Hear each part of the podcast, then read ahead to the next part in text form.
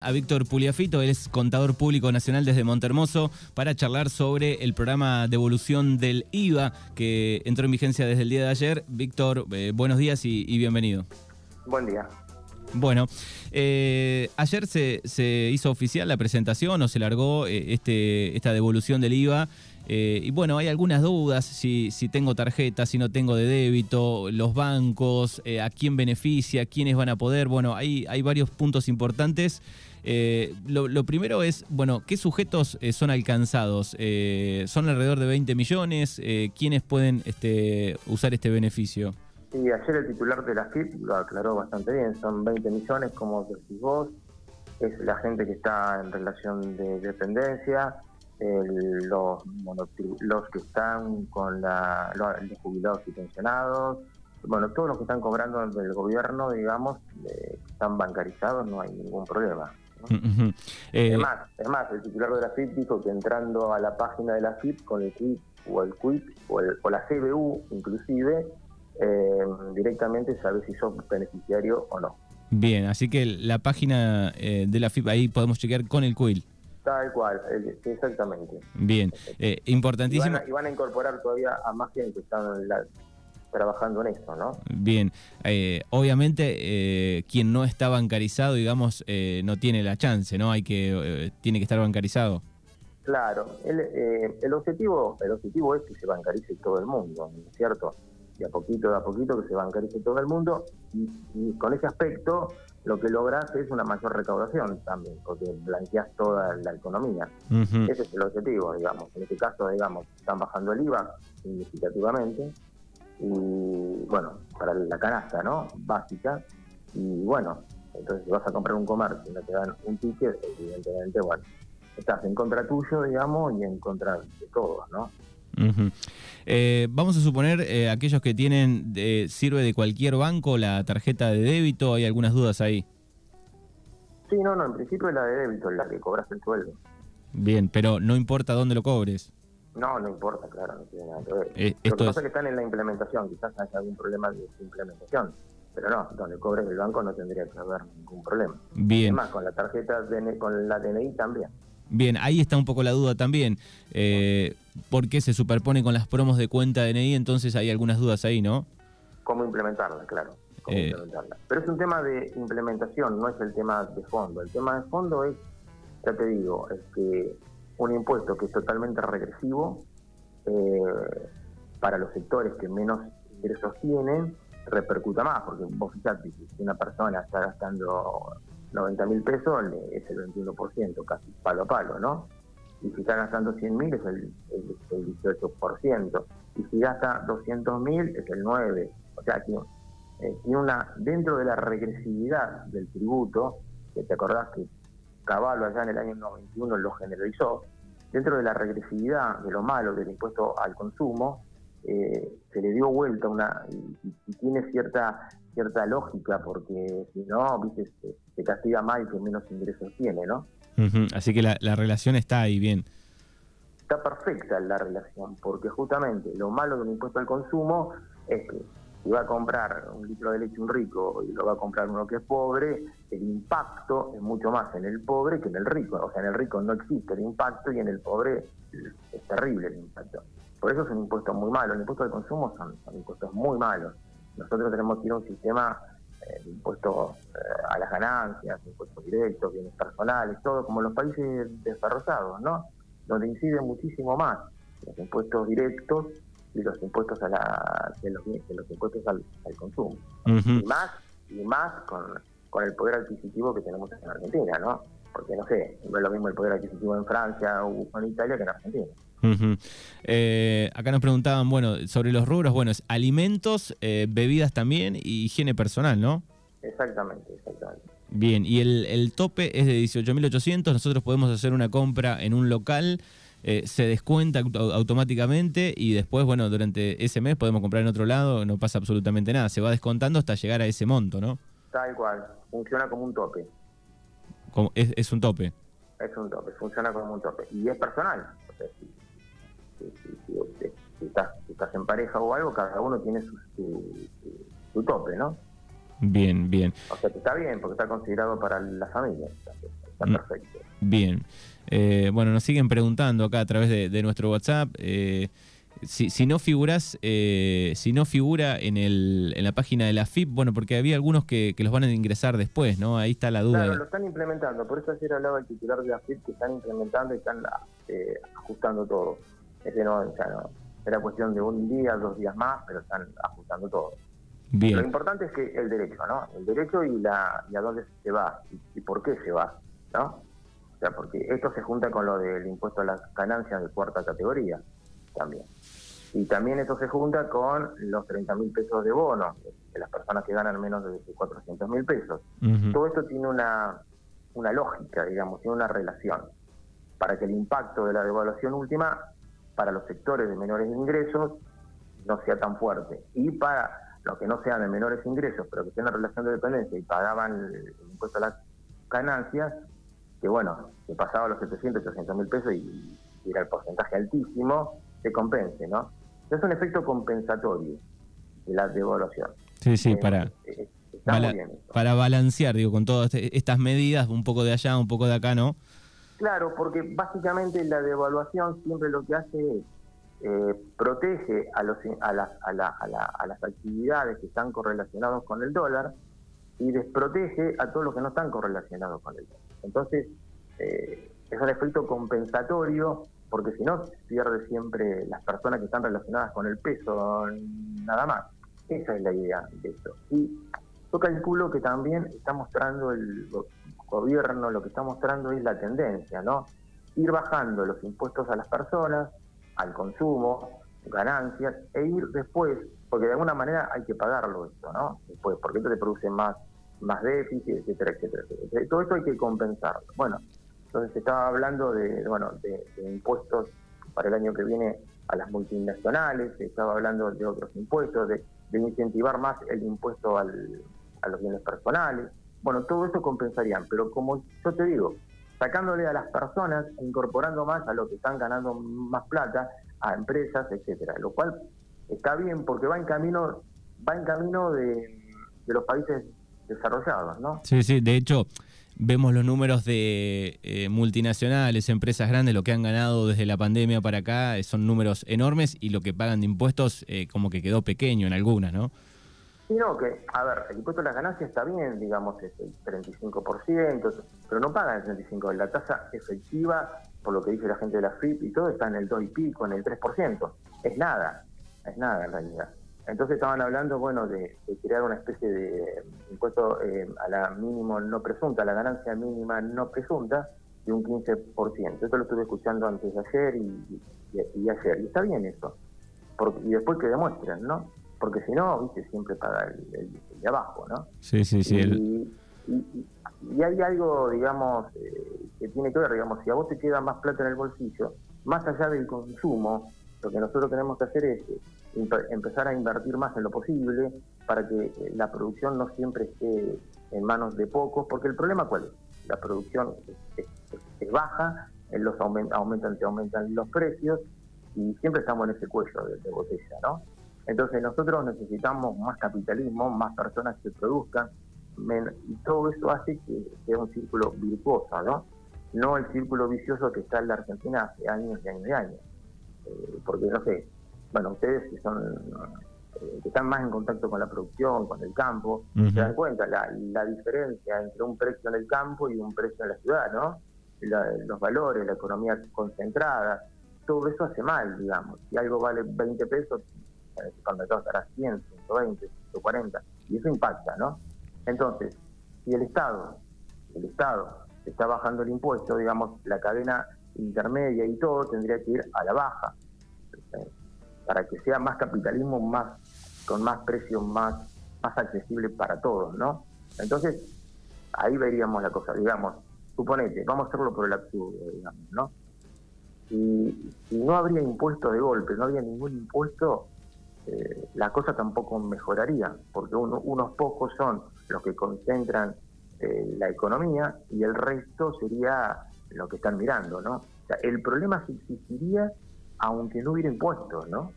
Porque el problema está en la participación en la economía. Esto es fundamental, porque se escucha, no, sacar impuestos, sacar impuestos, sacar impuestos, o bajar el gasto, bajar el gasto, bajar el gasto. El problema de fondo es la participación en la economía y la producción. Ese es el problema de fondo. y, ayer obtuvo, eh, eh, no sé si lo de ganancias, digo, el, monto, eh, media sanción o no? No, no, no estaba en comisión, me parece. Ah, ah estaba en comisión, eso era, ¿no? Entonces estaba en comisión. Bien. Y la ganancia, te digo, eh, parece que lo son los altos ingresos, pero si vos lo relacionas con sueldos en el exterior, es nada. O sea, estamos bajos nosotros. Es un problema que, que tenemos los sueldos bajos y es un problema que tenemos la producción en manos de pocos. y Es un problema económico, es un problema de círculo vicioso y es un problema también de fuga de capitales. Tenemos todo ese problema. O sea, si todo el dinero que se gana en la Argentina queda en la Argentina, se replica en la Argentina, eh, bueno, otra cosa sería, ¿no? Porque el país, tenemos un país rico, con muchas riquezas, pero bueno, el tema es que no haya fuga, que la economía no esté concentrada, ese es el problema de fondo. El Estado, en este caso, después de todo lo que pasó, está haciendo el esfuerzo y está mostrando la tendencia. Eh, en contra, digamos, porque acá hay un tema de, pensamiento.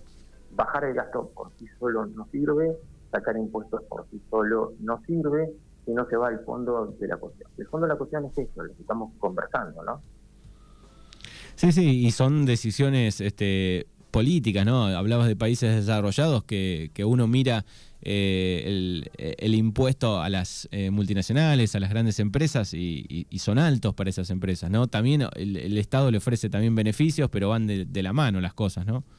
Correcto, van de la mano. Si vos ves los países Noruega, Dinamarca, Suiza, tenés el, eh, un 54% del, del PBI se va en impuestos. Y acá a dura pena estaremos llegando al 37, el 38, el 40, y te, y te repiten los economistas en la tele te repiten que son altos los impuestos, son altos, pero si participamos mucho menos. Como decís vos, el tema es la vuelta, el tema es no solo es la vuelta en el impuesto y la participación en la producción de, la, de, las personas. Está claro que Noruega, Dinamarca, Suiza, Francia tienen una economía eh, interna distinta, totalmente distinta. En la producción se ve, en la producción se ve, la, la producción que tiene eh, el, el, campo en Francia, te producen la leche, te producen el queso, te producen la manteca, te lo venden en feria. Acá no pasa eso.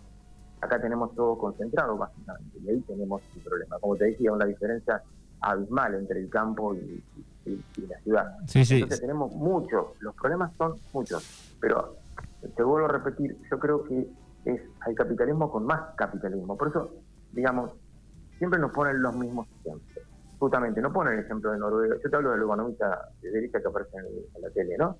Siempre siempre el ajuste, el ajuste, el ajuste. No, eh, pasa por otro lado, eh, pasa por, por lo que estábamos conversando, y, no se ven ideas de ese estilo. Entonces, parecería que si bajas el gasto, equilibras todo, te quedas chiquitito, el Estado se queda chiquito, el mercado por sí solo haría todo. Eh, pero si el mercado no, no es un mercado de competencia perfecta, un mercado que anda bien, si sería un mercado que anda bien, que sería perfecto, listo, no hay problema. Pero no es así. Entonces no es tan fácil de ajustar el gasto, de bajar impuestos.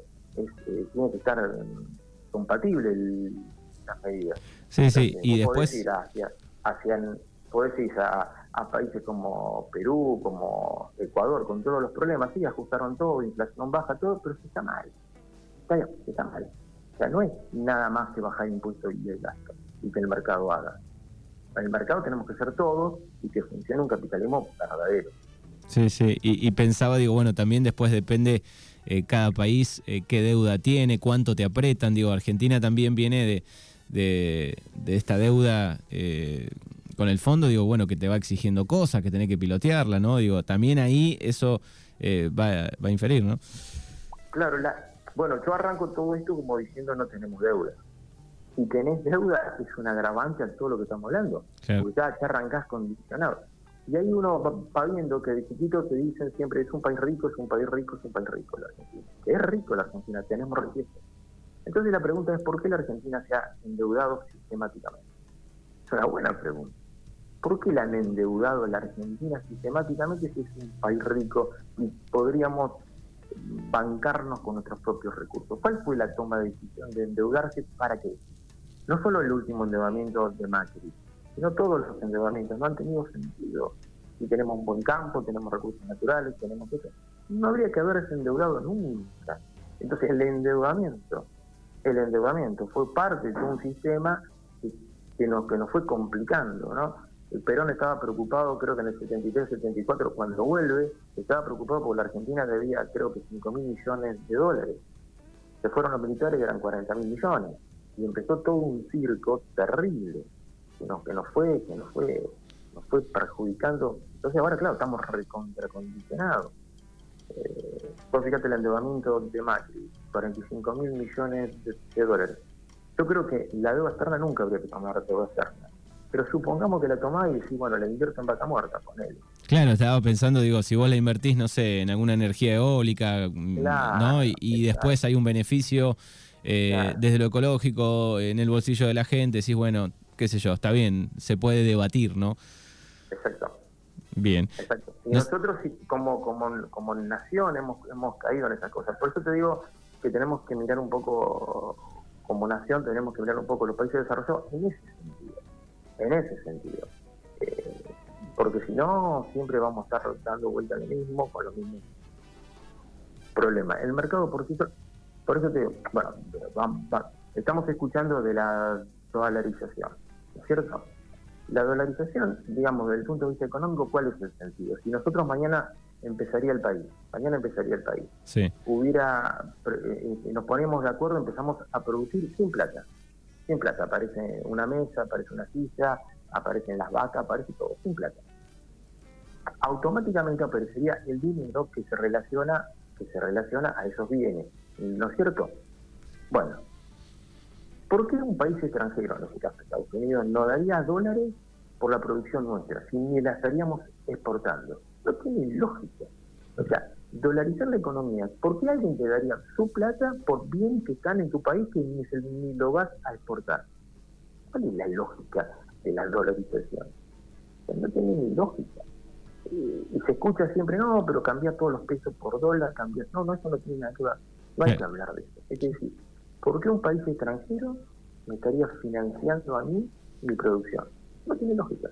Salvo que yo exporte todo y no me quedé con nada, sería también medio loco, ¿no? Sí, sí. Pero bueno, está ese discurso dando vueltas de que el sueldo de una persona pasaría a dólares eh, y otras cosas más, ¿no? Claro, pero cuentan los dólares y cuentan lo del banco, pero cuentan eh, los pesos dando vueltas, pero eso no tiene nada que ver. Por eso digo, eso sería el absurdo, ¿sabes cuándo? Como, como te estoy diciendo, si arrancas de cero te das cuenta que no tiene lógica. Bueno, y, había quedado una pregunta en relación a, lo primero que estábamos charlando. Eh, nos preguntaban acá eh, si, si por transferencia eh, también entra la promo de, del programa Descuento del IVA. Creo que sí, también, ¿no? Sí, sí, sí, seguramente. Sí. Bien, así que es débito, transferencia y después habrá que ver, no sé, la billetera del Banco Provincia, si, si lo toma, habrá algunos detalles la que... transferencia hoy no, lo, lo, intentarán implementar los lo de AFIP, ¿no? Obviamente. Claro. Bien, perfecto. Porque estamos, o sea, la, la, medida se tomó hace cuatro o cinco días y bueno, está el tema de cómo se implementa, ¿no? Muy bien. El tema es que tenemos el derecho y el tema es por qué. Correcto. Bueno, es Víctor eh, Puliafito, contador público nacional de, de Montermoso, eh, con algunos de los detalles de este programa y, también hablando un poco de economía, eh, que, que da para charlar el largo y corrido, ¿no? Es así. Sí, sí, es un tema apasionante, aparte es un tema que, que bueno, que es el, creo que es el problemita de los argentinos desde años, ¿no? Sí, sí. cómo podemos equilibrar todo esto y, producir y, estar en un país eh, mucho mejor que en los 70 no teníamos teníamos un 5% de pobreza y en cuarenta y pico de años 50, mira todo lo que pasó, ¿no? Sí, sí. Y me imagino que como contador, claro, digo, los contadores ven, ven los números, ven un montón de cosas, eso te, te va haciendo pensar, digo, bueno, para dónde se podría ir, cada uno tal vez con su visión, pero digo, ves, ves otro numeral que el común de la gente no ve, ¿no? Sí, y la ideología también, la ideología, la forma de pensar que uno tiene, eh, eh mucho, ¿no? Sí, sí. Eh, porque, por eso te digo, cuando uno ve la gente que sale por televisión y que habla, de los economistas que salen por televisión, que están todos con más o menos con un mismo libreto, ¿no? Bueno, lo que tienen que aclarar es su ideología, que el mercado va a hacer todo y, listo. Ellos piensan así y bueno, y uno piensa que no es así. Porque en la, hablando de ideología, en el renglón número uno de los libros de economía se hablan de la competencia perfecta, se habla de muchos oferentes, y no pasa. Y todos sabemos que no pasa. Sí, sí, si, si, un contador que vemos en la tele o un economista, digo, eh, representa a, a, grandes multinacionales, bueno, obviamente el discurso va a ir por un lado, ¿no? Sí, sí, claro, exactamente. Bueno, pero eso no, viste, ellos no lo dicen eso y, y cosas. Eh, y directamente hablan como que es la verdad, ¿no? como la verdad. También yo tengo, bueno, soy funcionario público aquí en la municipalidad, ¿viste? Y uno también tiene su, su, forma de pensar con, los impuestos, con los tributos, eh, ve todo eso, ve, ve ves cómo financiarte, ves cómo, cómo, cómo influyen las tasas, en el caso de la municipalidad relacionada al consumo, las tasas más directas. Esa visión te la da, claro que te da. El Estado te da la visión esa, ¿no? Y, lo que decís vos, depende de dónde hablan, pero nunca dicen que depende de dónde hablan, ¿no? Sea, dicen como que hay una razón dando vuelta. Claro. Yo lo escuchaba en Melconian el otro día, decía, bueno, la mayoría de los profesionales, ciencia económica, la razón. No, no es así razón, ¿cuál razón? La razón cuál. Evidentemente que tenés que gastar lo que ingresa, pero en algún momento determinado puede ser que no. Pero hay otras cosas. Ahí mientras tanto, eh, lo que hiciste vos hace un rato, el tema del condicionamiento, de la deuda, eso, eso influye mucho. Eh, yo, he escuchado economistas que dicen, bueno, todos los indicadores dan que este gobierno es peor que el, que el anterior. Y yo me he puesto a pensar y digo, ¿Por qué están diciendo esto? ¿Cómo están diciendo esto? Cualquier indicador del gobierno anterior, hay un indicador solo en el gobierno anterior, uno solo, que, ya anuló todos los indicadores malos de ese gobierno, digamos. ¿Qué es el endeudamiento? Lo que dijiste vos. O sea, endeudarte en 45 mil millones de dólares contra nada, para que no explote todo, no fue contra nada, fue por el tema de, de la bicicleta financiera que hubo, ¿no? Del endeudamiento, que entraron los bonos, bueno, todo lo que pasó. Sí, sí. Ese solo indicador hace que el gobierno anterior fue desastroso con respecto a eso. Y sin embargo uno escucha y dice, no, porque la inflación era más baja. No, no, están tratando de tontos. ¿Cómo la inflación era más baja? Sí, claro, la inflación era, no sé, el 40, el 50. Sí, sí, pero sacaste una deuda. Y te lo dicen. Es apasionante. Sí, sí, además hay, hay, desconocimiento, ¿no? El otro día miraba un compilado de, de a gente que le preguntaban en la calle quién, quién tomó la deuda más grande y tres respondieron correctos, digamos, ¿no? Alguno dijo Alberto, otro dijo Cristina, otro dijo Menem, qué sé yo. Claro. Eh, pero lo que hacen, de, para tratarnos a todos de tonto, digamos, con él, es el objetivo que tienen muchas veces, es que tiran indicadores separados, como te decía. La inflación por un lado, comparan inflación nada más con inflación, bueno, pero es un indicador. Comparame los otros indicadores. Comparame el desempleo, comparame el crecimiento de la economía, comparame la indigencia, comparame todos los indicadores y después vemos. Hacemos un ponderado de todos los indicadores, hacemos un promedio de todos los indicadores y después vemos. No, nunca hablan. Entonces vos decís, bueno, hay una tendencia. Pero una tendencia basada en la teórica neutralidad o en la teórica objetividad. Ese es el problema. Entonces ahí es donde no, no, es una tendencia, es una tendencia que no, que no es correcta. Eso es lo que sucede. Es, es, tendencioso, está claro. Bajo bajo el paraguas de que es objetivo. Y no es objetivo. Y eso es lo que nos pasa, y eso penetra en la población, etcétera, etcétera. Eso es lo que pasa, claro. El tema de la coparticipación, por ejemplo. Es un temón también. Uno escucha decir, uno escucha decir cosas, digamos, de, que no tienen sentido. En la coparticipación provincial está claro que la que ha perdido por goleada es la provincia de Buenos Aires. Ha perdido por goleada. Si vos ves dos, tres indicadores, el PBI per cápita, lo que vos quieras, Córdoba, Santa Fe, Mendoza, reciben más plata que la provincia de Buenos Aires, lejos, lejos. Y eso no lo dicen. Y eso la provincia de Buenos Aires está, en déficit con ese tema. Y es mucho. es mucho. Y bueno, y nos tenemos que bancar la felicidad de Córdoba con sus autopistas, con esto y con aquello, que teóricamente hacen las cosas. Y bueno, pero comparemos la coparticipación, por ejemplo. Sí, sí, entre algunos de los puntos. Claro, exactamente. Bueno, Víctor, te, agradecemos por estos minutos. Eh, un placer charlar contigo. Eh, Muchas gracias. Eh, muy claro y, gracias por estos minutos. Bueno, cuando quieras, no hay ningún problema. Al bueno, un gusto. Dale, gracias. Hasta luego. hablábamos con Víctor Puliafito, contador público nacional.